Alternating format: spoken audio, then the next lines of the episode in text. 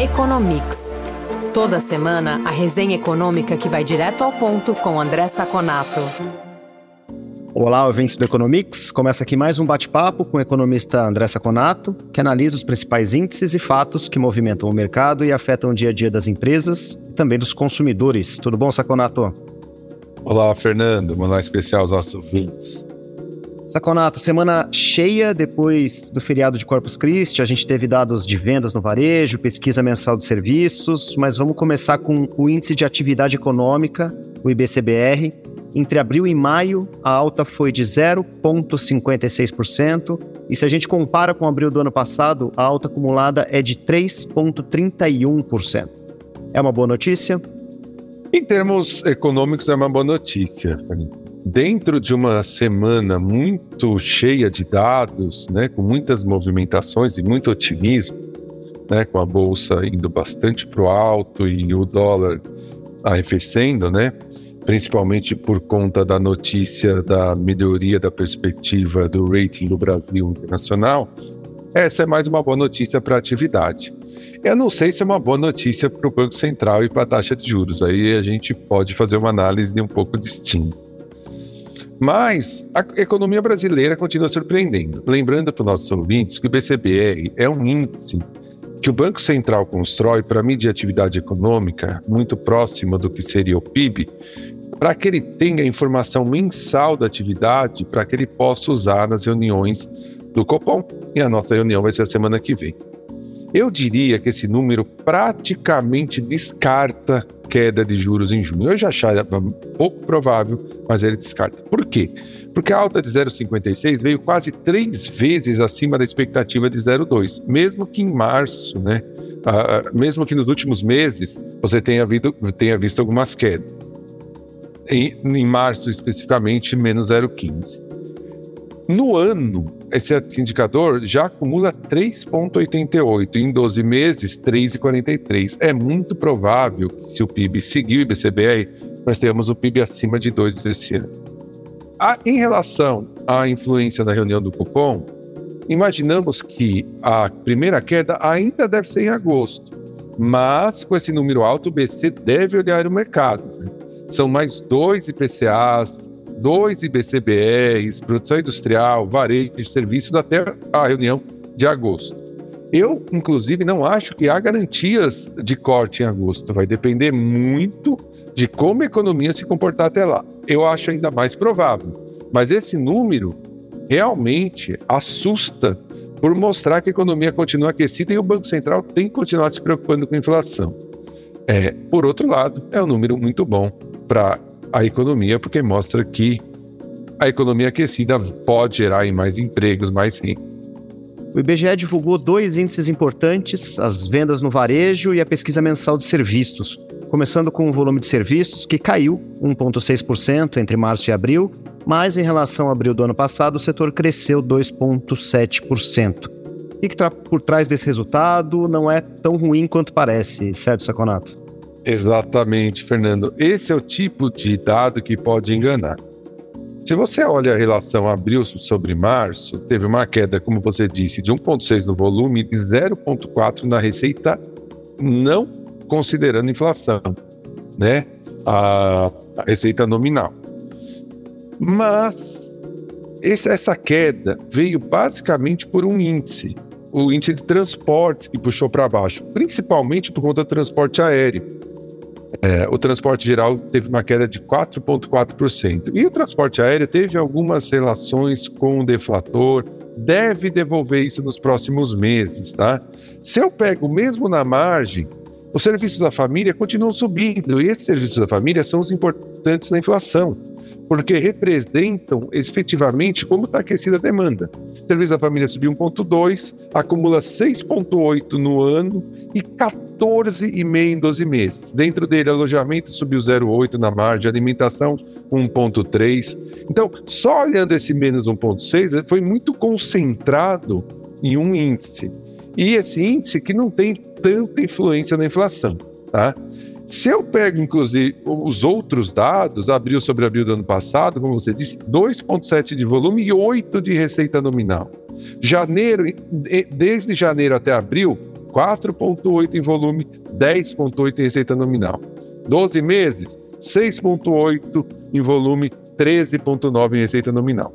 Tudo bem que tá, cai, continua caindo esse índice 12 meses, né? É o menor desde agosto de 21, ele caiu de 7,3, mas ainda no ritmo muito forte. Né? Né? Então, resumindo, apesar do índice ter vindo abaixo do esperado, né, e o crescimento continua perdendo força em 12 meses, os serviços que mais dependem de renda continuam subindo, né? E ainda colocam uma pressão inflacionária. Como os transportes aéreos devem voltar a subir por conta das mudanças de fator, então, assim, o sinal de serviço ainda é um sinal de pôr lenha da fogueira, de continuar é, contribuindo para a inflação. E o Banco Central está olhando isso com certeza. No varejo, as vendas aumentaram 0,1% entre março e abril, e o acumulado em 12 meses é de 0,9%. São dados da pesquisa mensal do comércio, a PMC. Mostra um desaquecimento, uma estabilidade. Olha como é interessante essa análise mais aberta dos dados, Fernando. O ser, o, na margem, serviços veio para baixo e eu falei que isso não quer dizer que ele esteja ruim, muito pelo contrário alguns serviços mais próximos né, das famílias, da inflação, estão hum, aquecidos. Aqui eu tenho o contrário.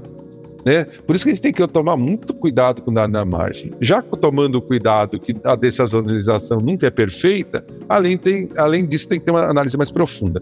Por quê? Receita nominal caiu 0,2, mostra um desaquecimento do setor de abril para março. E se eu pego o ampliado, que, que, inclui materiais de construção e automóveis, a queda no volume 1,6 na margem e a queda na receita 1,5. Abril sobre abril do ano passado, 0,5%, quase que constante, com uma receita nominal de 2,4%, uma receita que já teve aí em dois dígitos, né? 2023, um aumento só de 1,9%, de volume num momento que deve ser o melhor momento em 2023. A tendência da agora em diante, com inadimplência, com a influência dos aumentos da taxa de juros lá de trás, né, com o mercado de trabalho menos aquecido, é diminuir. Então já está em 1,9. Em 12 meses, 0,9.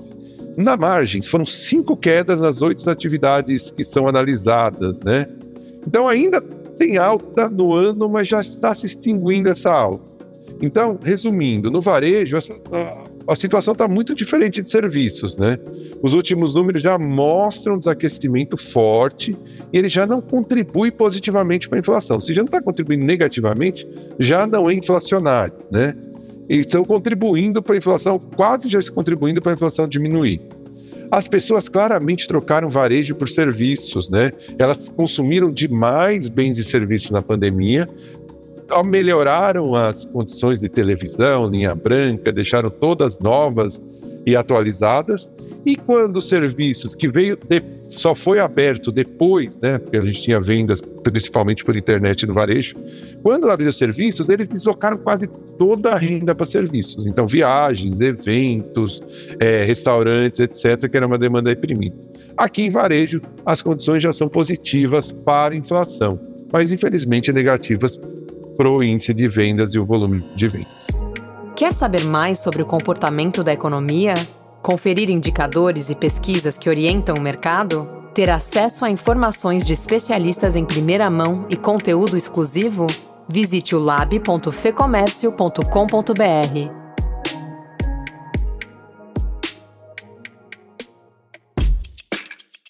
Mercado internacional, essa semana a gente teve a divulgação do índice de preços ao consumidor nos Estados Unidos, o CPI, o índice de preços ao produtor, PPI, e o grande destaque foi a reunião do Comitê de Política Monetária do Banco Central. Eles decidiram pela manutenção da taxa de juros, que fica entre 5% e 5,25% ao ano. É a primeira vez que o Fed não altera a taxa desde março de 2022, foram 10 aumentos. É um ponto de inflexão? O que, que esse conjunto de dados revela, Saconato? É interessante, Fernando, que esse conjunto de dados parece uma sinfonia, né? Vieram as introduções, CPI, PPI e o grande finale com o Fed. Em relação aos índices, CPI, né, para o nosso, nosso ouvinte que não está inteirado, é o índice de preço ao consumidor. E o PPI é o índice de preço ao produtor, ao atacado. Né? O CPI é que você sente ali no dia a dia, na loja, E o PPI são que as empresas compram ali a matéria-prima, né? É muito ligada a câmbio, importação, etc. Bom, o CPI dá para dividir em dois blocos. O CPI inteiro, cheio, com todos os dados, veio muito bem. No mês 01, em maio, 12 meses passou de 4,9 para 4. Lembrando que o topo foi em junho do ano passado com 9,1. Tá? A, a inflação de alimentos continua caindo, né? continua jogando para baixo, mas a, a supermercados está constante, mas comer fora aumentou meio por cento e já aumentou 5,8 em 12 meses. O que significa? Mostra que, embora supermercados ali, vendas diretas de produto, vendas finais de produtos estejam comportados, serviço ainda está pesado. Tanto que o core, que é aquele índice que tira os preços mais voláteis e tenta medir a demanda, ainda está em 5,3% e variou 0,4% no mês. A notícia boa é que serviços, tirando housing, né, serviço de housing, aumentou 0,2% e está em 4,2% no ano. O PPI, então, foi só alegria. Queda de 0,3% no mês, 2,8% em 12 meses. O núcleo subiu zero, né, não, não subiu nem caiu, ficou constante, e também 2,8% em 12 meses. Esses números animaram o Fed a fazer uma manutenção da taxa de juros, não, não tentar aí a 11 primeira alta seguida. Manteve em 5, entre 5 e 5,25. Mas com uma atenção especial comunicado. Tá? Eh, diz o presidente do Fed, Jerome Powell, que a inflação está moderando, mas continua alta. A economia cresce em ritmo modesto, mas vem de ganhos robustos e com desemprego baixo. Tá? Citou também que a crise bancária está controlada, mas o crédito mais restrito às famílias é um ponto de atenção. Então, o que ele falou? Ele falou: olha, eu preciso olhar um pouquinho o mercado, eu vou fazer um feio de arrumação. Então, vou parar agora, vou ver qual é o efeito da política monetária que já aconteceu na economia, ver os próximos dados, mas a grande probabilidade é que eu volte a subir. Foi muito duro, né? Apesar de ter, não ter subido eu volte a subir a taxa em nos próximas reuniões, né? Inclusive a reunião de julho vai ser transmitida ao vivo, né? Um, uma, uma atração a mais aí é, nesse, nesse, em todo esse circo que já está bem aquecido. Então, é, a ideia é que houve uma manutenção. Eu, particularmente, não entendi, né? Se ele acha que ele ainda está aquecido, quer continuar. Aumento para o aumento e depois não aumentar mais. Mas a, a ideia dele foi essa: vamos dar uma paradinha, ver o que acontece com a crise bancária, que já está meio controlada. Dado que esteja controlada e eu veja que continue, os índices continuam aquecidos, até a gente tem umas prévias de, de consumo uh, informais de dos Estados Unidos, parece que estão bem aquecidos nos, em junho, eu volto a subir o juros. Então, assim, não temos assim muita festa e muita alegria. Não parece que tenha sido um ponto de inflexão. China, as vendas no varejo aumentaram 12,7% em maio, em termos anuais, e a produção industrial dos chineses aumentou 3,5% em relação a maio de 22.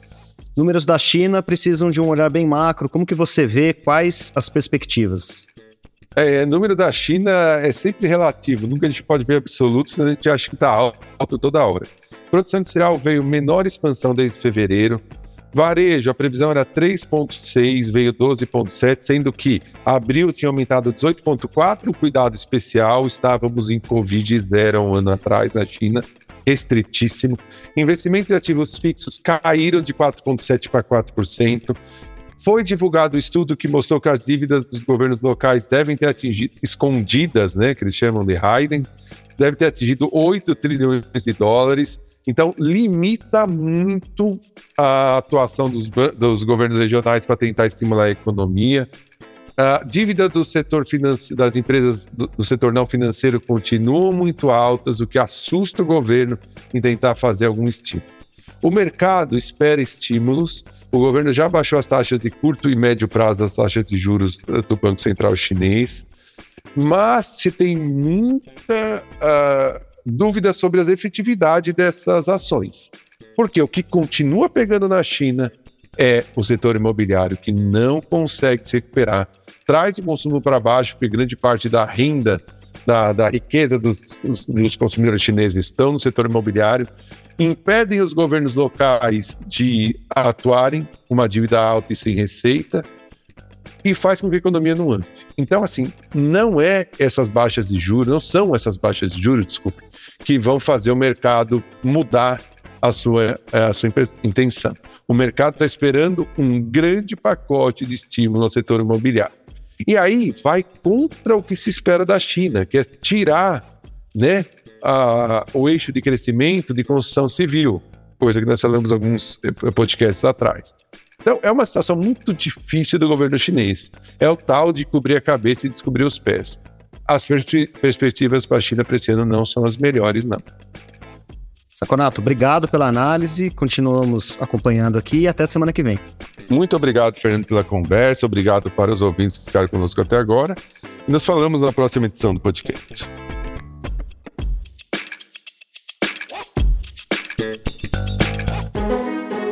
Informação e análises inéditas. Mobilização empresarial. Ferramentas de negócios exclusivas. Tudo isso você encontra no lab.fecomércio.com.br. Acesse agora e confira.